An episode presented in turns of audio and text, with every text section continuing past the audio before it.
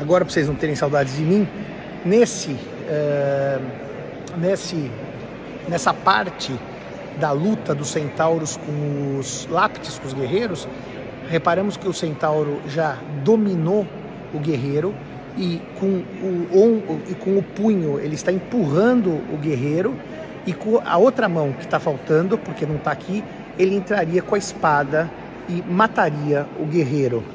Aqui, por sua vez, como se vê, nós temos o centauro tentando estrangular o guerreiro, enquanto o guerreiro reage tentando afastar, uh, a, afastar uh, a cabeça dele. E reparem que a, novamente a sensação de movimento ela é tão clara que você consegue ver a mão do centauro apertando a garganta do guerreiro, tá certo? É... E aqui também nós temos uma cena em que,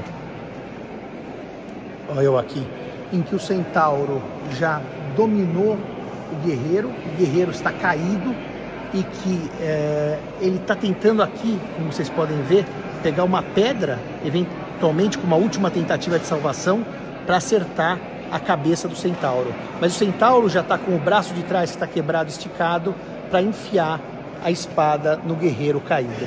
E assim nós acabamos os métops. Agora tem os frisos do Parthenon, mas os frisos são enormes e eu vou tentar só fazer um overview dele para vocês.